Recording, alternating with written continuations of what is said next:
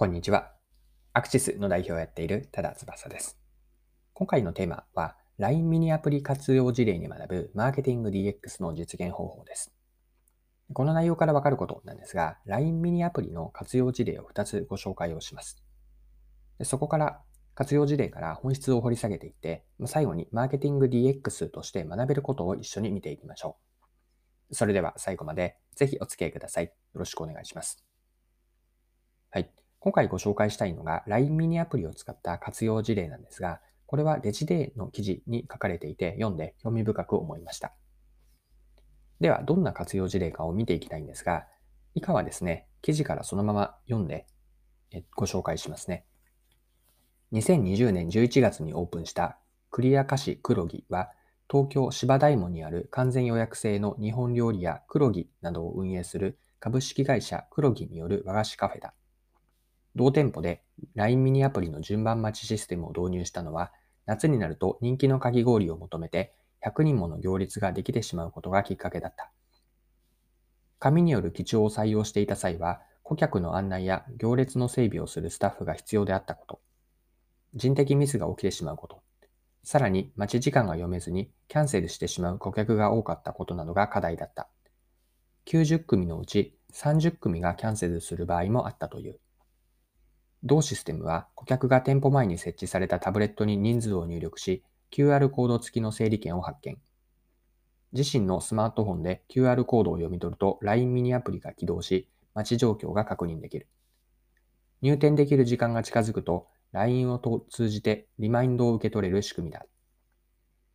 新藤氏はカフェのメインターゲットが20から30代の女性なので、メールやショートメッセージよりも手軽で確実で、しかも無料で通知が送れる LINE は魅力的だったと話した。導入後は、キャンセル率が従来の30%から15.8%へと大幅に減少。行列整備に必要だった人数も約0.5人分減らすことができ、期待以上の効果が見られているという。はい。以上がデジデーの去年ですね、2020年の、21年の12月の6日の記事でした。では続けてですね、もう一つの LINE ミニアプリの活用もご紹介します。これもまた記事から引用しますね。京都河原町に2020年8月にオープンした中華酒場無限食堂が導入したのは LINE ミニアプリのテーブルオーダーシステム。紙のメニュー表についている QR コードを顧客がスマホで読み取るとメニュー加減メニュー画面が表示され、そのままテーブルで注文ができる。写真付きで見やすく、注文履歴が確認できるところも便利だと谷村氏。店舗側にとってもメニューの変更や情報更新もスムーズにできると評価する。はい、少し途中省略をしてまた読みますね。モバイルオーダー導入後の一番の効果は、顧客のすいませんという言葉が不要になったということと谷村氏。我々の店舗は2階層なので、特に口頭注文だと顧客がすみませんというタイミングを聞き逃さないようスタッフがスタンバイし、顧客が注文に迷っている時もテーブルで待つ必要があった。モバイルオーダーだと顧客が都合のいいタイミングで注文でき、スタッフの待ち時間もない。注文受付業務が大幅に効率化できたことから、配置スタッフ数も従来の6人から4から5人に減らすことができた。はい。以上が記事からの引用です。で、LINE のミニアプリの導入によって別の効果もあったそうなんです。ご紹介した2つとも、2社とも LINE 友達の獲得数が増加したとのことです。お客さんが LINE ミニアプリを開いたときに LINE 公式アカウントを友達追加するオプションが表示されるので、そのまま友達登録もしてくれるわけです。で、友達登録によって LINE でのコミュニケーションにも活用しています。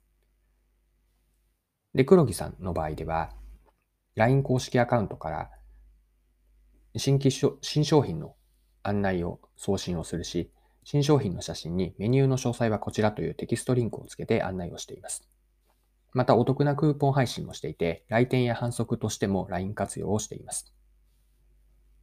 はい。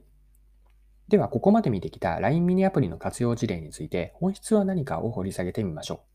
結論を言えば、一言で言えば、LINE ミニアプリ導入の本質は、顧客接点のデジタル化による価値創出です。順番に説明をしていくと、顧客接点とは、今回の例で言えば、お客、お店に来てくれたとき、まあ、行列で並んでいるときも含むんですが、お店に来てくれたときと、店内での接客、あとは LINE で送られてきた新メニューやクーポンを見ているとき、これらが顧客接点です。以前はアナログで対応していたり、そもそもやっていませんでした。これを LINE ミニアプリを導入することによって、つまりデジタルに変えたことで価値につなげたんです。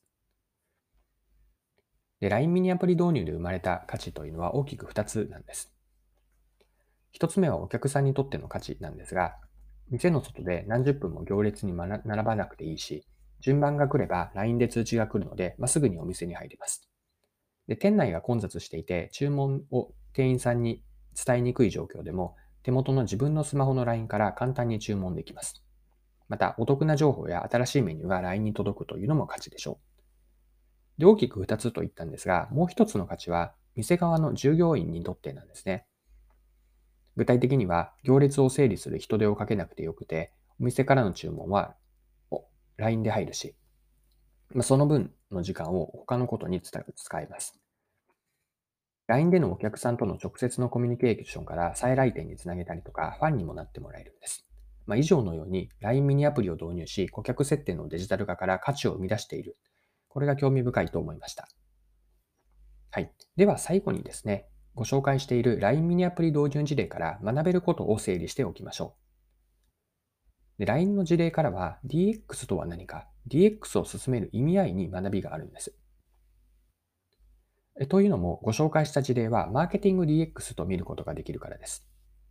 で今回の文脈も踏まえると、そもそも DX とは何かなんですが、DX の本質は事業や経営のコア領域をデジタル化し、ビジネスモデルを進化させることなんです。事業のコア領域とは、ご紹介した事例に当てはめれば、サービス業での顧客接点です。具体的には、来店や店内での食事体験、普段から情報発信やコミュニケーションをしているところです。で、こうしたコア領域をデジタル化したことで、顧客体験と業務プロセスを進化させたんです。DX によって事業と人も変わり成長し、価値創出につなげています。まこの意味で DX とは価値を提供するための手段なんですね。LINE 導入などのデジタル化をすることを目的にするような手段の目的化にはならないように注意が必要です。はい。そろそろクロージングです。今回は LINE ミニアプリでの活用事例から、マーケティングやマーケティング DX、DX についてですね、ここに学べることを見てきました。最後に簡単に学べること、整理再考しておきます。DX とは事業や経営のコア領域をデジタル化し、ビジネスモデルを進化させることです。ご紹介した LINE ミニアプリの導入事例は、マーケティング DX とか見ることができて、ま、DX は価値提供の手段なんですね。よって、手段の目的化にはなってはいけなくて、あくまで自分たちの業務プロセスが改善されたり、顧客設定のデジタル化によってお客さんに価値を生み出していく。ここを目指すというのが実現するのが DX です。